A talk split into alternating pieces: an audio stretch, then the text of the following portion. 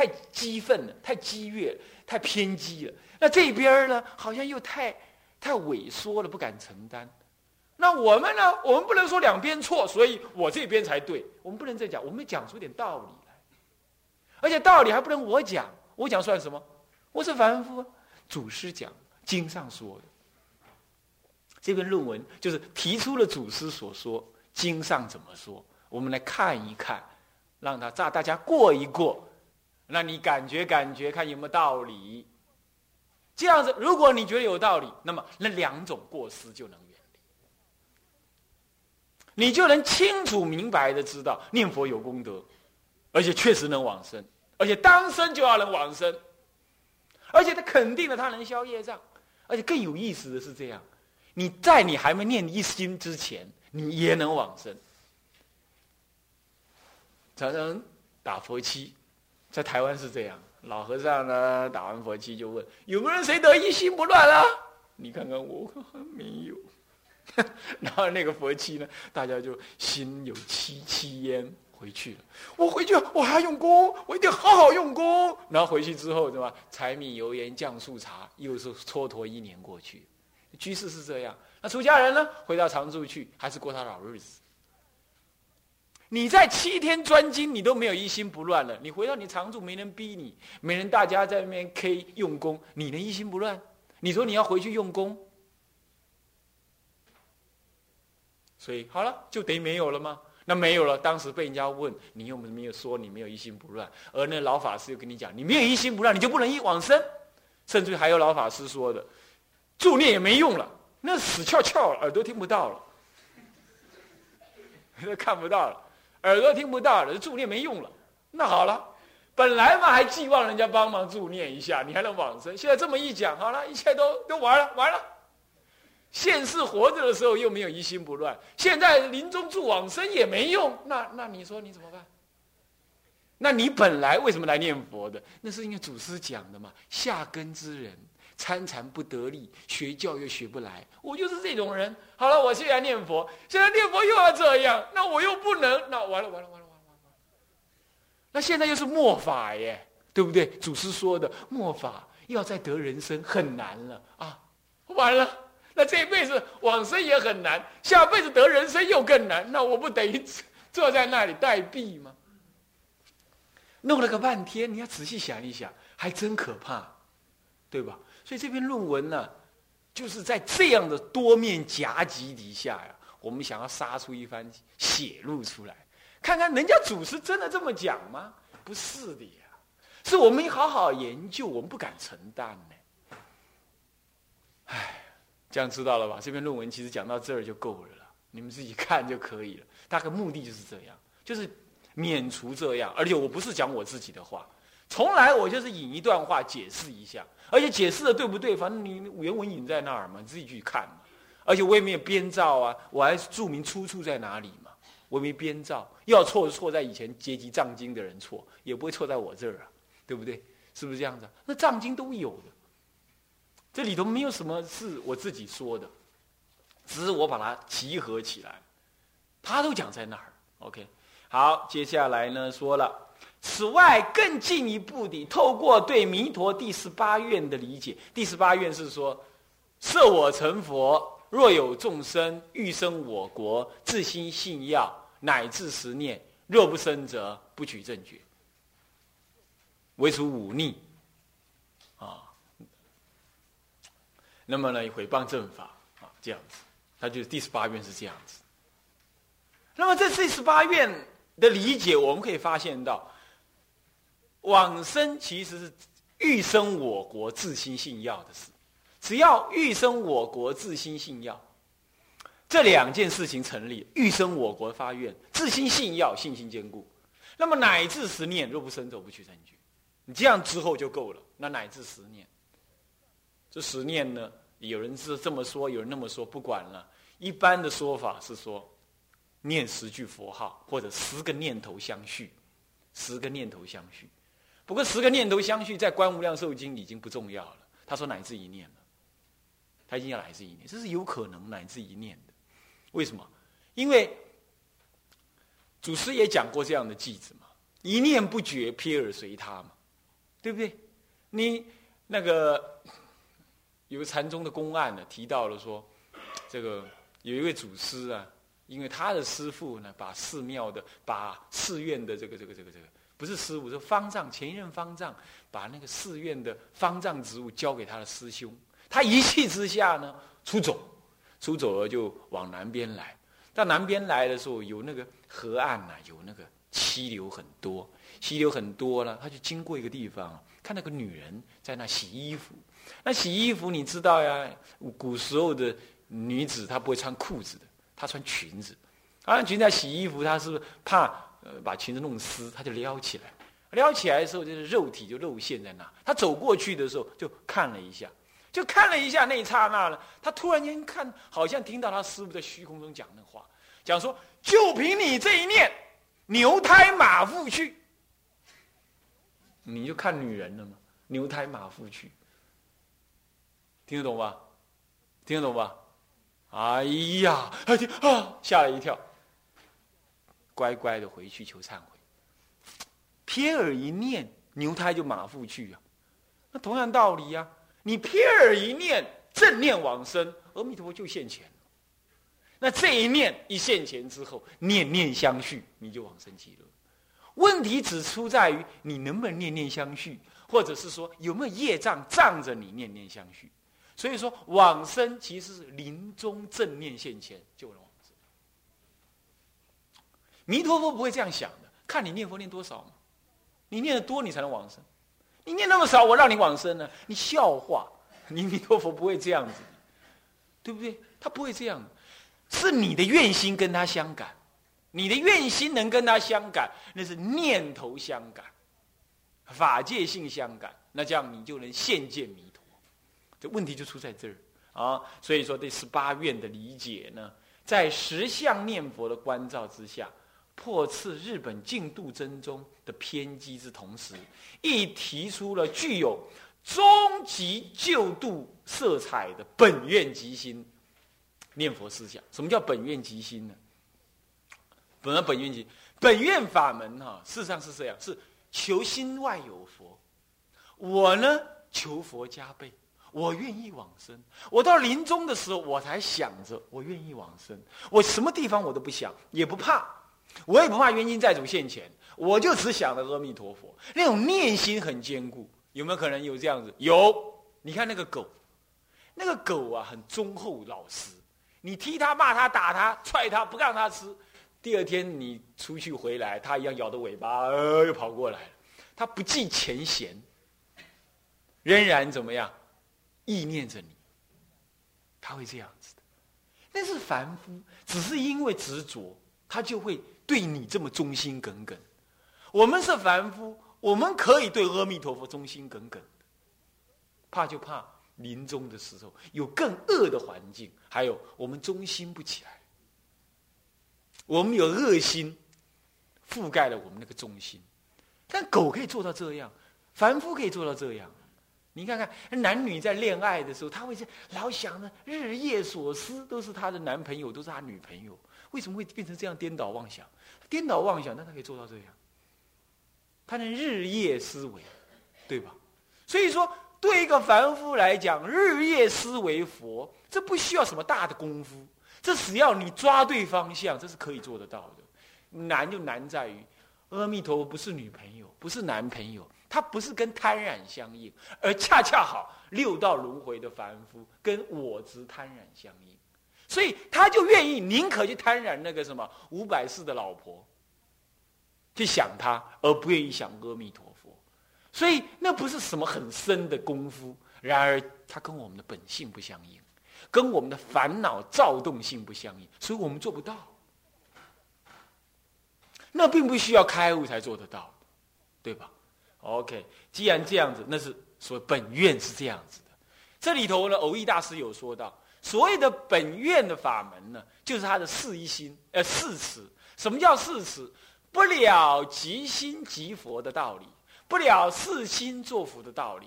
但念心外有佛，那么呢？念的极乐世，呃，十万亿佛度外的极乐世界那里的那尊佛，我他不知道说十万亿佛度不不隔方寸，他不知道这个道理，他就以为西方极乐世界在西方，在十万亿佛度外，他就认定那儿有一尊佛是我所意念、我所贪爱的，我所意念的，不要说贪爱，我所意念的，我愿意愿求的，他就这个心情，那叫本愿。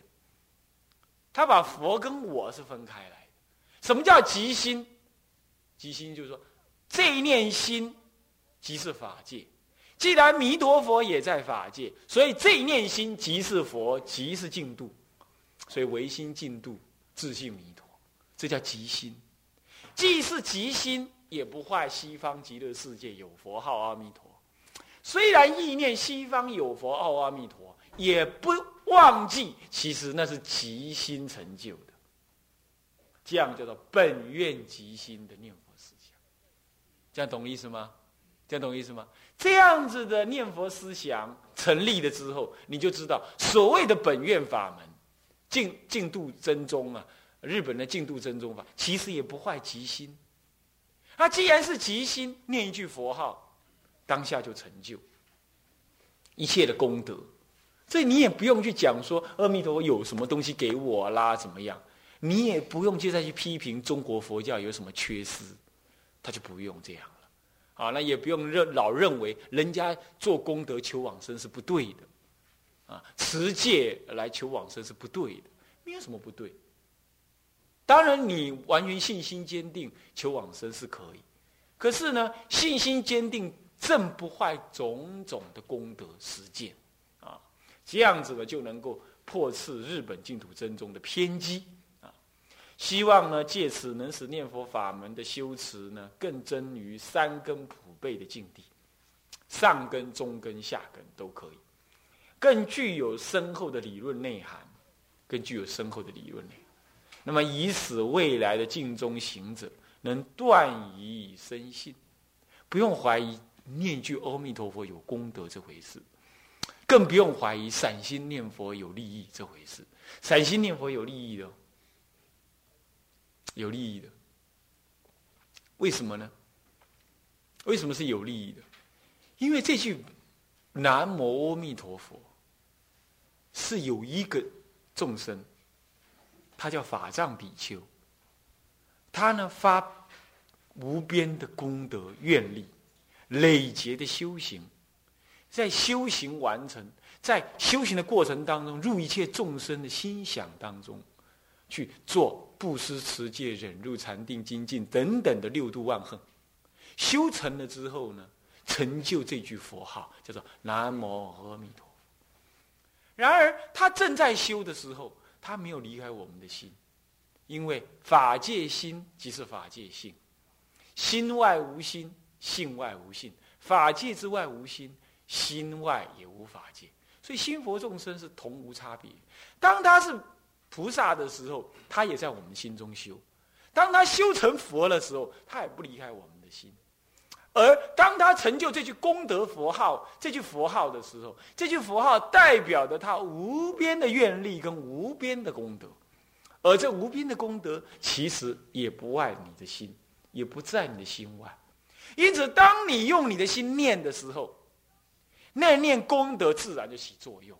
你知也好。你不知也好，所以说这句佛号，你你不知，你散心念，散心念，你就跟恶法不相应，你就跟善法功德相应。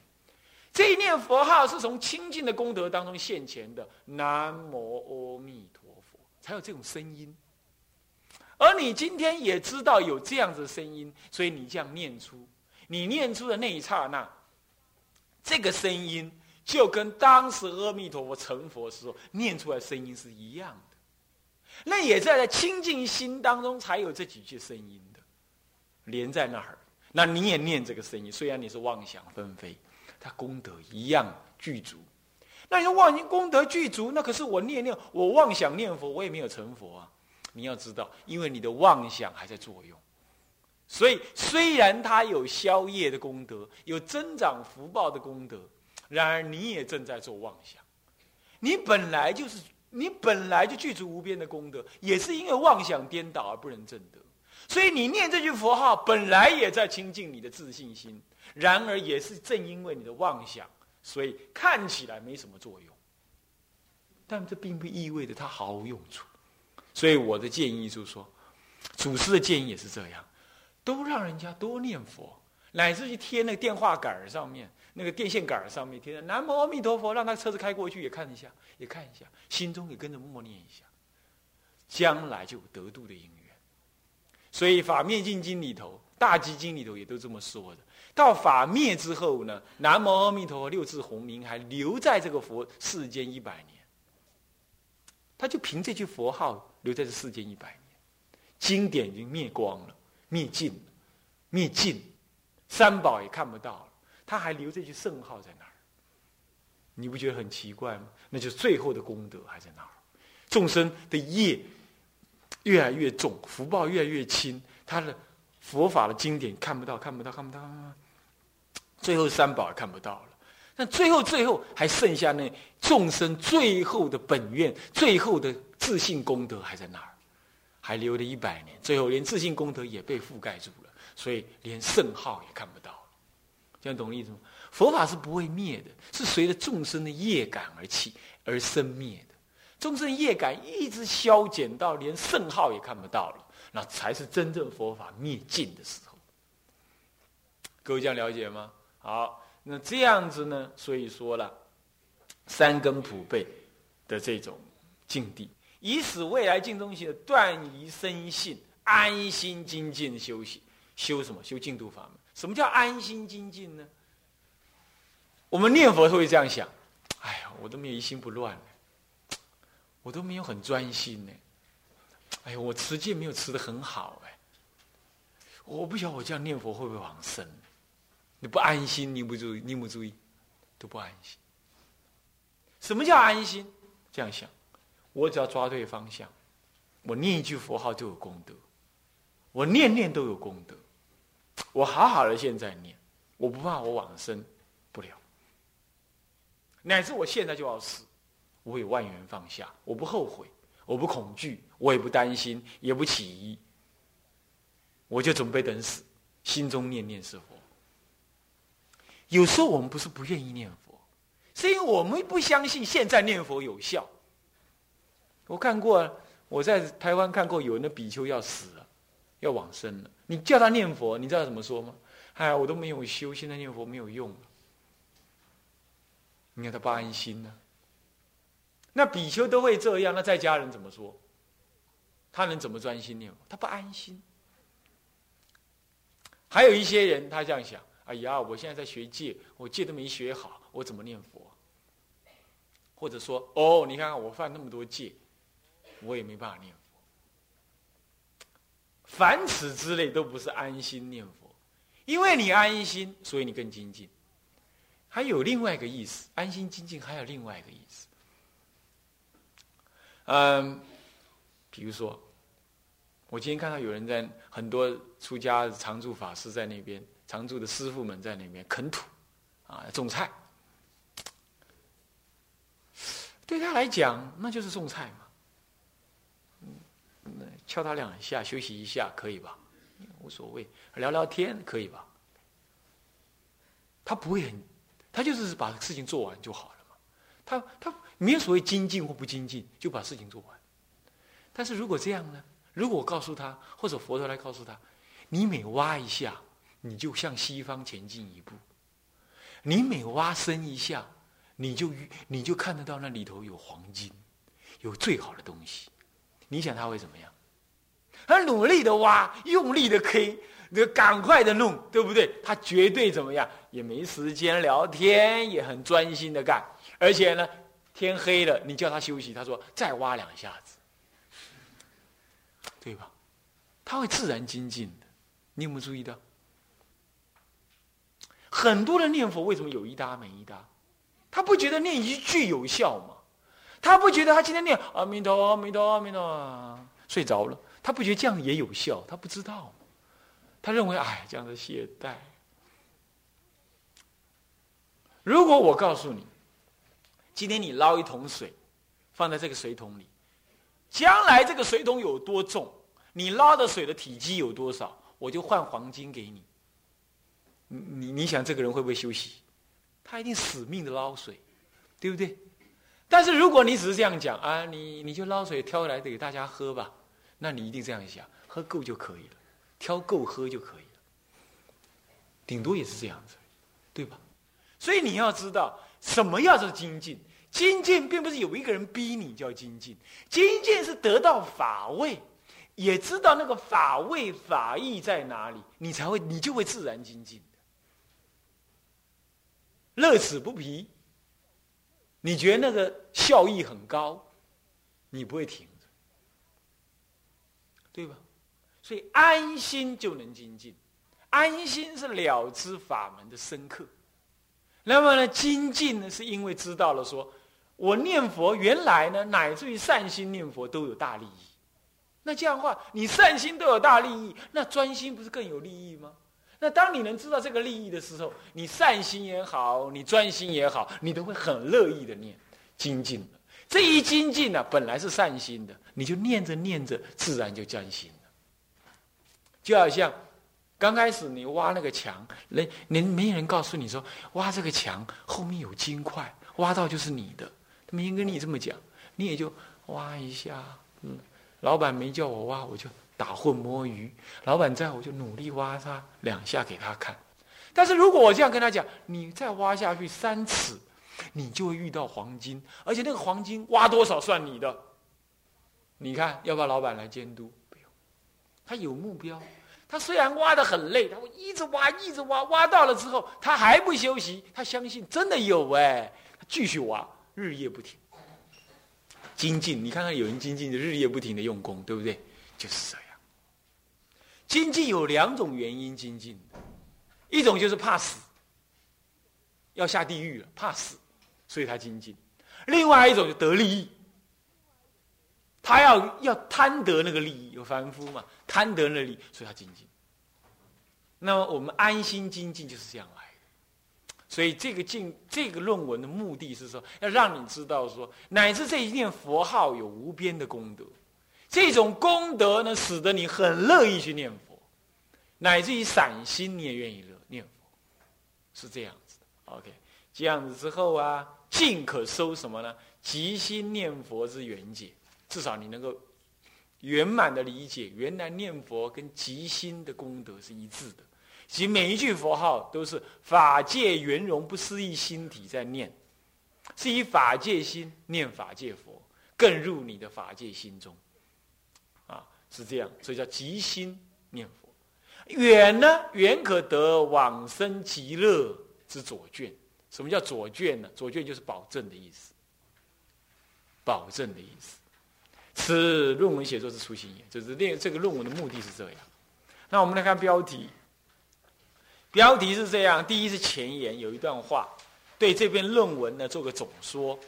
接着呢是弥陀净土教的缘起。与修行目标，这个呢，对居士特别要理解；对在家人、出家，有些出家人搞不好也不知道。哇，净土法门是重点在什么地方？